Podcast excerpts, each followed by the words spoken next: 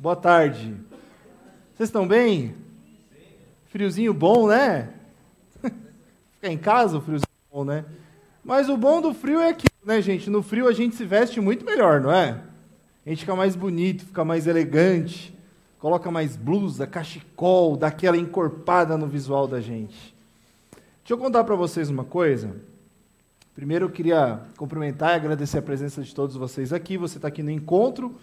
O encontro é uma comunidade da Igreja Adventista do Sétimo Dia e a gente tem por premissa que aqui é um lugar onde pessoas encontram pessoas e pessoas encontram Deus. Como parte é, da comunidade Adventista do Sétimo Dia, eu sou o pastor dessa denominação. E na última semana aconteceu uma reunião muito importante para a Igreja Adventista. Nós chamamos essa reunião de Assembleia da Associação Geral. Essa reunião ela acontece de cinco em cinco anos, ou a cada quinquênio. A última reunião havia acontecido em 2015, na cidade de San Antonio, no Texas, nos Estados Unidos. A outra reunião era para ter acontecido em 2020, mas ela não aconteceu por conta da pandemia. Apenas agora, na semana passada, que essa reunião aconteceu. E ela aconteceu na cidade de St. Louis, no estado do Missouri, nos Estados Unidos.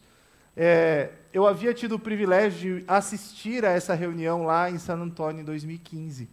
E por uma providência divina, eu consegui assistir também, eu pude assistir essa reunião que aconteceu na semana passada também. Eu queria contar para vocês algumas coisas que eu vi lá. A primeira coisa é, que eu queria contar para vocês é que a igreja adventista ela é uma igreja mundial. O que, que significa isso? Significa que a igreja adventista ela tem interesse profundo no bem-estar do bairro aqui do Anália Franco, assim como a gente tem interesse profundo é, no que acontece lá em Palau, ou lá em, em, sei lá, em Abu Dhabi, ou em qualquer outra parte do mundo. É uma igreja que tenta e se esforça e investe todos os seus recursos para a pregação do evangelho ao redor de todo o mundo. E isso fica muito claro nessa reunião, e eu deixo aqui já é, um convite para você, para que você, se puder, daqui a três anos, em 2000, a gente está em 2025, vai ter mais uma assembleia, se Jesus não voltar antes, vai ter mais uma assembleia também na cidade de Santo Luís, onde foi a última. Uma das dificuldades para realizar essa reunião da, da Associação Geral é a logística. Por quê? Porque é uma reunião em que geralmente vão assistir aproximadamente 60, 55 mil pessoas. É muita gente. Então é um estádio, é um estádio. Então tem que ter uma rede hoteleira para todo mundo, tem que ter alimentação, tem que ter infraestrutura. E é por isso que geralmente essas reuniões acontecem lá nos Estados Unidos, porque é onde tem os ginásios climatizados, ginásio com até com Wi-Fi, uma rede de hotéis próximas ao ginásio e tal. É, assistindo a essa reunião, era muito interessante perceber ah, as diferentes culturas. Então, por exemplo, eh, os nossos irmãos de alguns países asiáticos, a maneira como eles se vestem e como eles iam para lá. Ah, as reuniões elas começavam às 8 horas da manhã com um culto. E eu lembro que quando eu saía do hotel que eu estava até o local da reunião, eu fazia esse trajeto a pé, porque não era tão distante, e também muito difícil estacionar carro e tal, a gente ia a pé. E no caminho, a gente via, eh, eh, junto com os amigos, a gente, a gente notava os trajes típicos de cada região a maneira como as pessoas se comportam na hora do culto, a forma como elas cantam, cada lugar de um jeito de acordo com a sua cultura. Mas por que, que essa reunião é tão importante no meio de tudo isso? Porque o que a igreja busca numa reunião como essa é uma palavrinha chamada unidade. O que, que é essa unidade? A unidade ela é diferente de uniformidade. Não é todo mundo igual, mas é todo mundo na mesma direção. É todo mundo com o mesmo objetivo. Todo mundo com o mesmo sonho. E qual que é o sonho? O sonho é o que traz o nome da igreja adventista. É o advento, é aquele que há de vir, é a volta de Jesus. É ver Jesus voltando em breve. Então o tema dessas reuniões era Jesus está voltando e a proposta era envolva-se. Eu fiquei tão empolgado de ver isso lá nesses dias que eu decidi é, hoje conversar com você sobre um tema, um tema que eu confesso não falo muito aqui, mas que eu decidi para hoje conversar com vocês é o tema da volta de Jesus. É, por isso que eu fiz algumas perguntas para vocês aí hoje, se você já foi assaltado. É muito comum, eu arrisco até a dizer, que todo mundo aqui em algum momento já foi assaltado. Se você nunca se deparou com alguém na rua que apontou uma arma para você, uma faca para você, alguém que virou para você com palavras de, de, desafio, de desaforo, de tentando subjugar você psicologicamente, se você nunca passou por uma situação como essa, é, de ter que encarar esse medo, esse problema, é possível que você também já tenha sido roubado sem saber, sem nem ter percebido. É possível que já você tenha deixado o seu carro em algum lugar e quando você voltou, o seu carro não estava lá. Você não sofreu ameaça, você só perdeu o bem que você tinha. Ou é possível que, se você já tem um pouco mais de experiência na vida, que tenham roubado toca-fitas do seu carro em algum momento. Já fizeram isso com o meu carro, roubaram o rádio do meu carro uma vez. Bom, também é possível, se você está falando aí, bom, pastor, é o seguinte: nunca apontaram uma arma para mim, nunca me roubaram na rua, Nunca roubaram o rádio do meu carro, nunca invadiram a minha casa quando eu não estava, isso nunca aconteceu comigo. Bom, existe ainda uma outra possibilidade. Só para você ter certeza do que eu estou falando, que todo mundo já foi assaltado alguma vez. Você sabe que o dinheiro do imposto é seu também, né? O dinheiro dos impostos também é seu. E o dinheiro dos nossos impostos, com muita frequência, somem, né? Ou vão, tomam um destino diferente. Então, todos nós já fomos assaltados. Agora, não importa se é um roubo ou se é um furto, não importa se foi na tua presença ou se foi sem você estar lá. O que tem de semelhante entre essas duas situações é o seguinte: a primeira delas é a surpresa. Se você foi assaltado, é porque de algum momento, em alguma hora, você deu uma bobeada. Foi pego desapercebido. O assaltante, ele nunca chega em você e fala assim: tudo bem, boa tarde, eu vou te assaltar. Não é assim que funciona. Ele pega você sem você perceber, ele se aproxima sem que você saiba. Ou, como eu disse, dos impostos. Hã? Perdeu, perdeu, é isso mesmo. Ou então, você simplesmente vê nos jornais o que aconteceu com o dinheiro do imposto, ou com algum tipo de, de atitude ilícita que possa ter acontecido. O assalto, ele tem a ver com duas pequenas palavras, que eu pelo menos pensei nisso a gente está distraído ou a gente está despreparado. Ou eu estou distraído ou eu estou despreparado. O apóstolo Pedro, quando ele vai falar sobre uma notícia importante para a gente, que é a notícia da volta de Jesus, ele usa esse símbolo, essa simbologia de um ladrão, de um assalto, por conta da surpresa e por conta do despreparo. Eu queria começar agora lendo com você esse texto.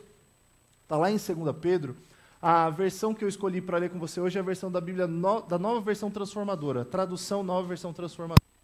Está aí no papel para você acompanhar também, caso você queira. Deixa eu puxar o microfone para cá para ver se ele dá menos para ver se ele dá menos barulho. Vamos lá. Segundo Pedro, segunda carta de Pedro, capítulo 3, verso 9 e 10 fala assim, ó, verso 9. Na verdade, o Senhor não demora em cumprir a sua promessa, como pensam alguns pelo contrário, ele é paciente por causa de vocês. Não deseja que ninguém seja destruído, mas que todos se arrependam. Contudo, o dia do Senhor virá como um ladrão. Os céus desaparecerão com terrível estrondo, e até os elementos serão consumidos pelo fogo, e a terra e tudo que nela há serão expostos. O apóstolo Pedro, ele começa lembrando para a gente da promessa que Jesus tinha feito para ele e para todos os seguidores de Jesus. E qual era a promessa? Eu vou voltar. Eu estou indo, mas eu vou voltar. No livro de Atos, quando menciona para a gente é, a ascensão de Jesus, quando Jesus começa a subir para o céu e desaparece, os discípulos estão olhando assim para cima, aparece um anjo para falar com eles. O anjo fala assim: Ué, por que vocês estão desse jeito? Do jeito que vocês viram ele subindo para o céu, vocês também o verão vindo uma segunda vez. Nós, como cristãos, vivemos, ansiamos e devemos estar sempre esperando, alertas, atentos pela volta de Jesus. Por quê? Porque ele disse que ele voltaria. Só que o apóstolo Pedro dá para a gente alguns caminhos, algumas sugestões. Eu estou achando que é a bateria. Será? Que acendeu a luz vermelha aqui. Vamos, vamos, vamos trocar aqui, aí vocês trocam a bateria para mim eu vou usando outro microfone enquanto isso. Vamos ver se vai dar certo. É, bom, retomando então, o apóstolo Pedro ele está tentando lembrar a gente dessa promessa. Mas ele começa a, a, lembrar da promessa, falando assim: o Senhor não demora em cumprir a sua promessa. Será que Deus se atrasa? Será que é possível que Deus perca a hora? Será que é possível que Deus se atrapalhe no meio dos seus compromissos e fale assim: ixi, era para eu ter feito e não fiz? Ah, Pedro, aqui, em vários momentos, ele usa uma, uma linguagem, uma linguagem humana para tentar descrever algo que de fato é divino. Uma linguagem humana tentando descrever aquilo que é divino. Vamos lá. Vai lá, troca aí. Manda bala. Então, a ideia de Pedro, quando ele fala assim, o Senhor não demora em cumprir a sua promessa, é porque para muitas pessoas parece que Jesus está demorando muito para voltar. Pedro viu Jesus subindo ao céu. Pedro e os outros discípulos, eles tinham uma expectativa de que Jesus voltasse ainda nos dias deles, nos tempos deles. Acontece que essa carta aqui, pelo menos, ela foi escrita há bastante tempo atrás. Ela já foi escrita há muitos anos. E de lá para cá, Jesus ainda não voltou. Por isso, na sequência, ele fala ali, ó, o Senhor não demora. Ei, ei, o Senhor, muito obrigado, viu, gente? Parecia um carro de Fórmula 1 aqui fazendo pit stop agora, né? É. o Senhor não demora em cumprir a sua promessa, como pensam alguns. São esses alguns que é mencionado, que é apresentado para a gente aqui. Esses alguns é como se fossem zombadores. Quem são esses alguns? Quem são esses zombadores? São pessoas que aparecem para você, insinuando para você de que a sua fé não vale nada, de que a sua fé não vai te levar para lugar nenhum, de que acreditar em Deus não garante nada, não melhora nada, não muda nada a sua vida. E sabe, talvez para alguns de vocês, escutar isso que eu estou dizendo aqui agora, pode soar tipo assim: meu, nunca ninguém vai fazer isso comigo, nunca ninguém vai abalar a minha fé. Mas existem situações da vida que a gente passa que aparece sempre alguns desses aí para falar assim: olha, para de orar, para de acreditar, para de se envolver, para de participar, para de fazer parte desse tipo de movimento de festa, de movimento de religião, porque isso daí não vai levar você a lugar nenhum. Isso daí não vai trazer para você nenhum tipo de solução para os seus problemas. Se você quer solução para os seus problemas, que vai resolver seus problemas é trabalho, é dinheiro, é, são amigos, são outras coisas, e não Deus. E tenta tirar você do foco daquilo que você está acreditando, daquilo que Deus está construindo em você. Alguns são pessoas que tentam sugerir a você que a sua fé não faz sentido. Então, para que você comece é, escrevendo aí comigo, pega aí a sua caneta e o seu guia, eu queria que você começasse a preencher comigo aí o seu guia de estudos para fixar algumas coisas na sua cabeça. A primeira coisa que eu quero relembrar você então, o apóstolo Pedro nos ensina em sua segunda carta que nós devemos estar atentos à sua promessa, a promessa que Jesus nos fez. Tão atentos como nós ficamos com o nosso celular quando a gente vai dar um passeio na 25 de março. Como é que você anda com o seu celular na 25 de março? Você anda com o celular falando alto no telefone lá pela rua? E aí, tudo bem? Tá, não sei o quê. É assim que você faz? Não, não, ó. Quando você vai na 25 de março, você não usa o telefone no ouvido. Não, eu sei que vocês não fazem isso. Vocês fazem uma chamada de vídeo pelo WhatsApp, né? Vocês andam com o celular assim, e aí, tudo bem? Ó, tô na 25 de. É assim que a gente fica? Claro que não. Celular a gente põe dentro da calça, ou põe dentro da blusa, da mochila. E a mochila, como é que é na 25 de março? Nas costas? Vira para frente. Na 25 de março a gente fica ligado. A gente fica atento. Por quê? Porque se der um vacilo na 25 de março, você vai estar correndo risco. Pode ser até que se você andar falando no celular na 25 de março, nada aconteça. Mas você vai arriscar? Não. Por quê? Porque você sabe que é perigoso. Outro exemplo que eu coloquei para você. A gente tem que estar tão atento com a volta de Jesus, como a gente fica no nosso carro quando a gente está dirigindo, de noite, e o semáforo fica, fica vermelho, e você para o carro. E aí você olha no retrovisor ou olha para o lado e encontra, para uma moto e tem um cara pilotando e outro na garupa. Já não dá um medo também? Está andando na rua e vê um cara passando ali, ou numa rua do nada. Hoje o medo que está dando na gente é quando passa o cara com a mochila do iFood, né? Vê o cara com a mochila do iFood, a gente já não sabe se é comida, se é um hambúrguer, se é uma pizza, se é uma arma. A gente não sabe o que, que tem lá. A gente está vivendo desse jeito. A proposta do apóstolo Pedro para a gente é a seguinte: fiquem atentos com relação à volta de Jesus.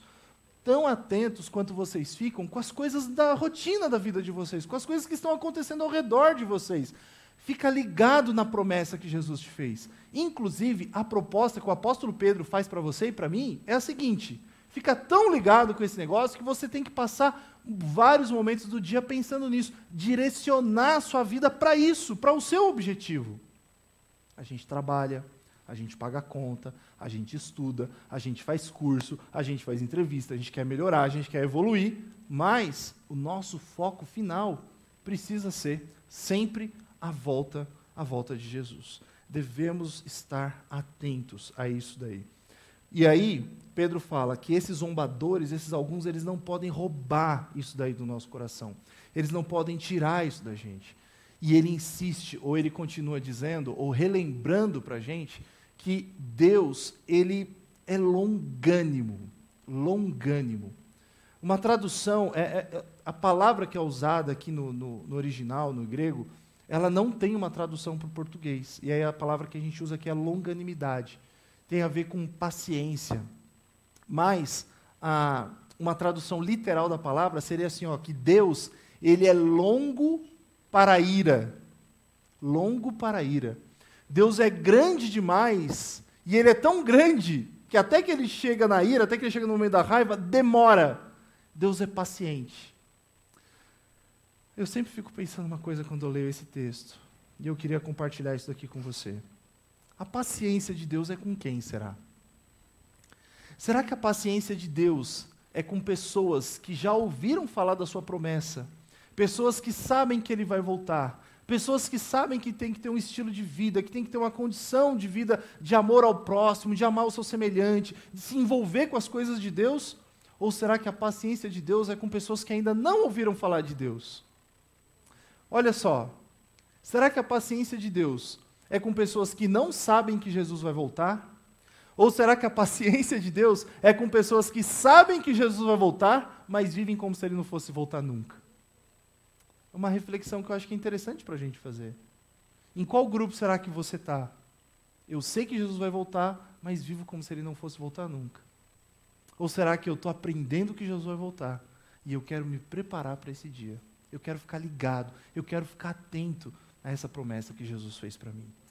A gente é, muitas vezes é tentado ou levado a acreditar que Jesus ele já tem determinado, definido quem vai para o céu e quem vai para o inferno. Existe até uma teologia que, que é chamada de teologia da predestinação. Aqueles que já estão previamente determinados à salvação e aqueles que já estão previamente determinados à perdição. Nesse texto, ou em determinado momento do texto, é dito para a gente assim, ó, deixa eu achar aqui. Ah, pelo contrário, ele é paciente por causa de vocês. Não deseja que ninguém seja destruído. Deseja é a palavra. A palavra que é usada aqui, ou o verbo que é usado aqui no grego, para desejar, para ter vontade de fazer alguma coisa, como um plano, existem duas palavras no grego para isso. Uma das palavras é a palavra bulomai, a outra palavra é a palavra telo. Quando eu estava preparando o sermão e eu vi essa palavra, até comecei a rir sozinho. E eu fui compartilhar da piada com a Carol e com o Luke, eles nem riram, eles nem deram a menor para minha. Mas é porque você não riu, você só riu depois que eu expliquei. É, então. Deixa eu arrumar esse microfone aqui que ele está ruim aqui em mim. É o seguinte, quando eu fiz a faculdade de teologia, é, eu tive aula de grego. E geralmente, quando eu ia fazer as provas de grego, a gente tentava associar as palavras do grego com alguma coisa em português para ajudar a lembrar. E eu me lembro que em uma das provas caiu a palavra telo, que é decidir, determinar. Então, como que eu fiz para memorizar? Eu decido alguma coisa, eu telo aquilo, entendeu? E aí a palavra telo, decidir, determinar. A outra palavra é a palavra bulomai, que é a palavra querer, desejar. No texto bíblico, quando fala da nossa salvação, a palavra que é usada é a palavra bulomai, não a palavra telo. Deus, ele não determina a nossa salvação. Deus, ele deseja a nossa salvação. Você consegue entender a diferença dessas duas coisas? O grande ponto que eu quero que você até escreva aí para você fixar isso daí na sua cabeça, no seu coração, é o seguinte: Jesus, ele não determina a morte do pecador. Pelo contrário, Jesus, ele faz de tudo para salvá-lo dessa morte. Mas Pedro deixa claro que a salvação é uma escolha. Uma escolha de quem? Do pecador, não de Jesus. A escolha da salvação é uma escolha que eu preciso fazer. Jesus ele não pode fazer essa escolha por mim. Eu não posso fazer essa escolha por você. Ninguém pode fazer essa escolha por você. É algo que você tem que escolher. É algo que você tem que colocar no seu coração e falar assim: eu quero a salvação, eu quero o céu, eu quero estar preparado, eu quero estar atento à promessa da volta de Jesus. Eu quero isso daqui para mim. Por quê? Porque a escolha que Jesus tinha que fazer, ele já fez. E ele cravou essa escolha na cruz do Calvário. Jesus já fez a escolha dele. Quem precisa ou quem tem a oportunidade, a chance, quem está no momento de fazer a escolha agora é a gente, é o pecador. Eu quero escolher a salvação. Eu quero viver por essa salvação. Eu quero estar salvo e eu quero estar pronto no dia da volta de Jesus. Finalmente, a gente chega. É... Deixa eu voltar aqui. Finalmente, a gente chega na parte do verso 10, em que Pedro fala é, de um ladrão o dia do Senhor virá como um ladrão. Pedro aqui ele está citando algo que Jesus falou no Evangelho de Mateus, Mateus 23, 43, que o Filho do Homem viria como um ladrão. Qual que é a ideia disso? É a ideia de uma surpresa. Deixa eu te fazer uma pergunta aqui. Imagina que você contrata alguém para prestar um serviço para você. Pode ser um marceneiro, pode ser um, um serralheiro, pode ser um, sei lá, um, um, alguém da construção civil, vai. Você contratou alguém que trabalha com, com construção. E aí você vira para esse construtor e você fala assim para ele: olha, eu queria que você aumentasse o banheiro da minha casa, eu queria que você construísse a minha casa, eu queria que você fizesse uma área gourmet na minha casa. Você contrata alguém para construir. Você já contratou alguém para construir alguma coisa para você alguma vez? Alguns imagino que sim, outros talvez não. Tudo bem, contratou lá o cara ou a mulher. Aí a pessoa vai lá e fez o serviço para você. Quando terminou o serviço, você olha e fala assim: Nossa, até que ficou bom o serviço que você fez. Aí o cara fala para você assim, ou a pessoa vira para você e fala assim: Pois é, custou 200 mil. Você fala assim: 200 mil? É. Mas não ia custar 100? Não, mas é que custou 200. E depois, quando você vai investigar, você descobre que de fato custou 100. Os outros 100 essa pessoa, ela superfaturou. Ela mentiu. Ela roubou de você. Você ia contratar essa pessoa pela uma segunda vez? Não é uma coisa óbvia essa? Porque se você contrata essa pessoa pela segunda vez, é um roubo anunciado. É um assalto anunciado.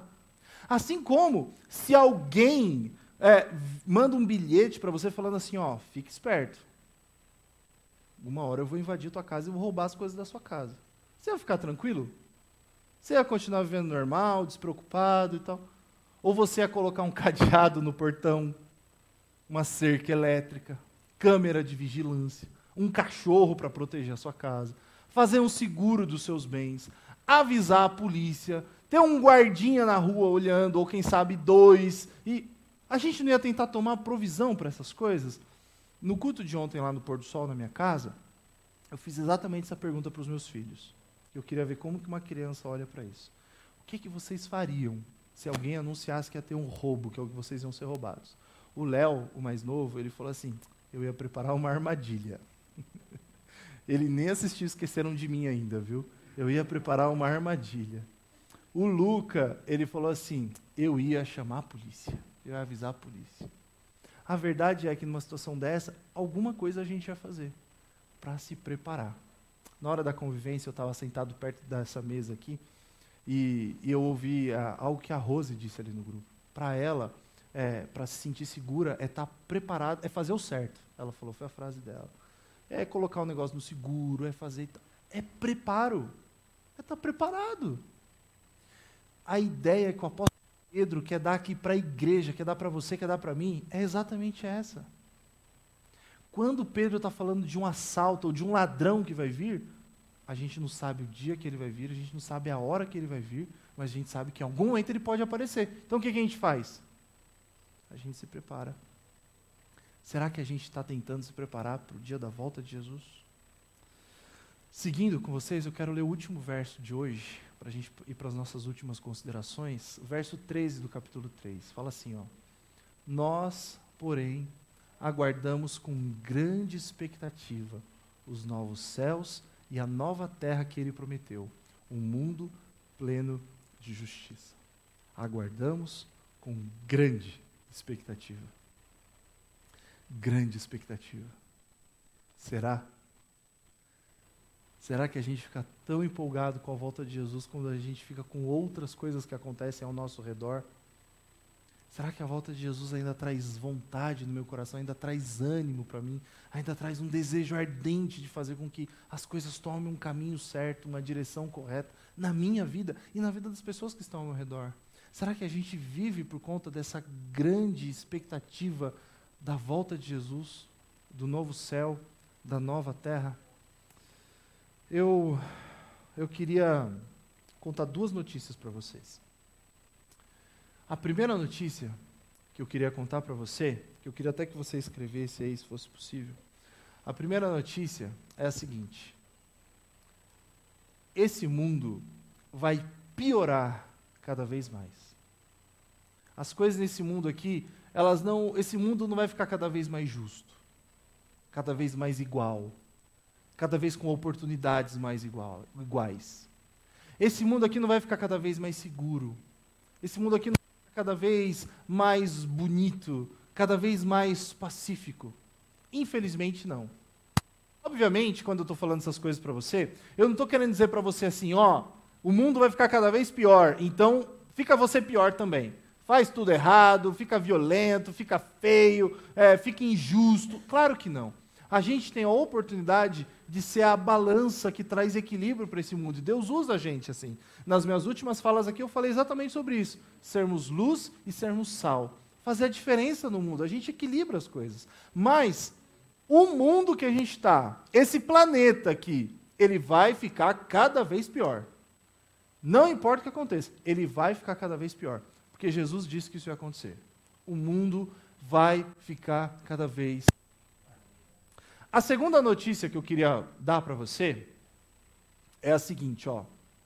A segunda notícia é que Jesus está cada vez mais perto de voltar.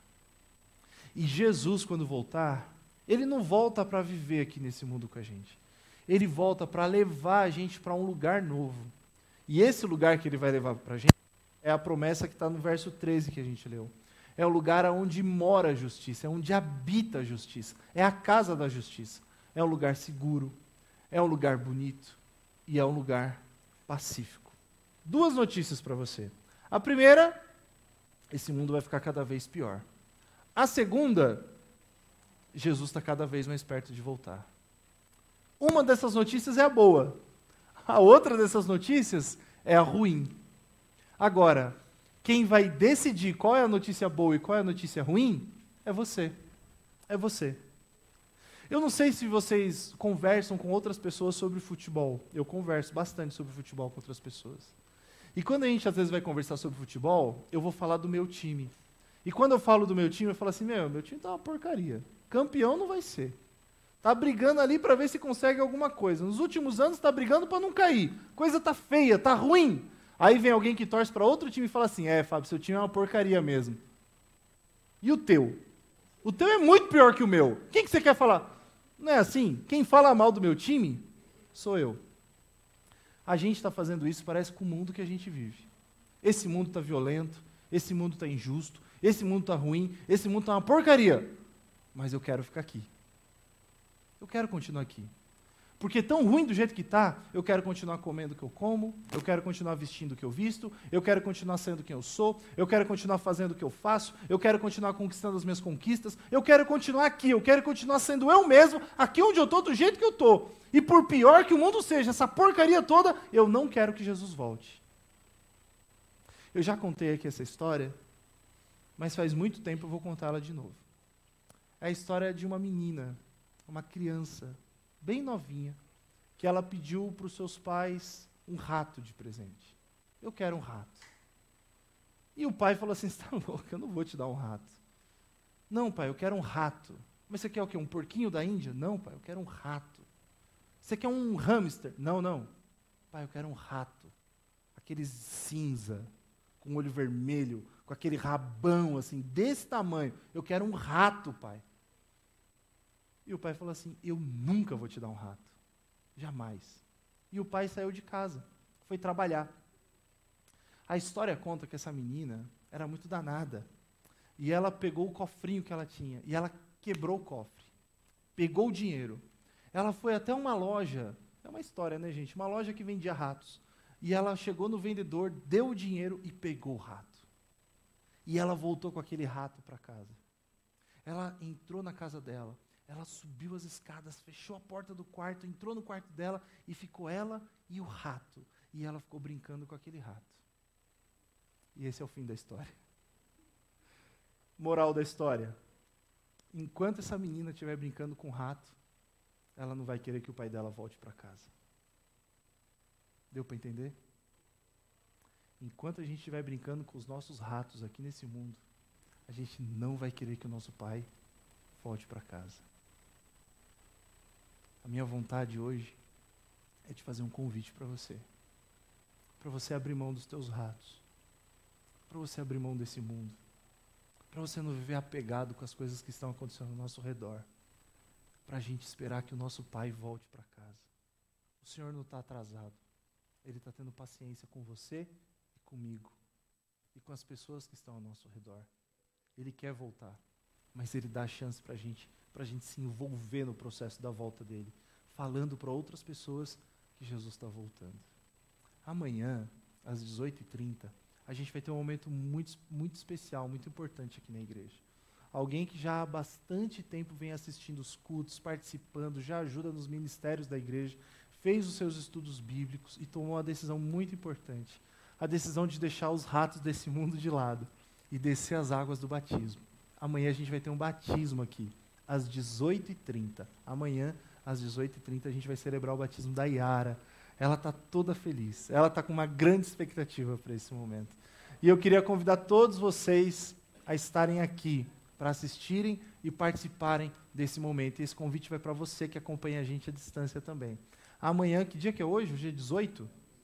Amanhã é dia 19, tá? Se você assistir isso outro dia, é dia 19 de junho às 18h30, 6 e meia da tarde, você é nosso convidado para assistir e participar desse momento. Quando a gente vai ver alguém falando assim, eu quero deixar os meus ratos de lado, eu quero que meu pai entre na casa da minha vida e faça a diferença no meu coração.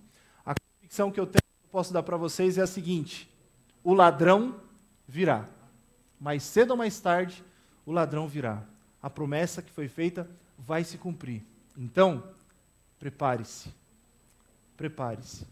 Esteja atento à promessa e viva por essa promessa todos os dias da sua vida. Feche seus olhos, deixa eu orar com você. Querido Pai, nosso bom Deus, buscamos ao Senhor mais um momento de oração para colocar a nossa vida nas tuas mãos, suplicando ao Senhor, bom Deus, tem misericórdia da gente. Perdoa os nossos pecados, perdoa o nosso despreparo, o nosso desinteresse, a nossa falta de compromisso com o Senhor. E ajuda-nos, bom Deus, Ajuda-nos a ficarmos cada vez mais parecidos com o Senhor, a vivermos pela tua palavra, a falarmos do Senhor para outras pessoas e a sermos filhos que querem que o Pai volte para casa. Volta logo para buscar a gente, Senhor. É o que eu te peço, com a certeza de que nós seremos atendidos, porque nós oramos em nome de Jesus. Amém. Amém.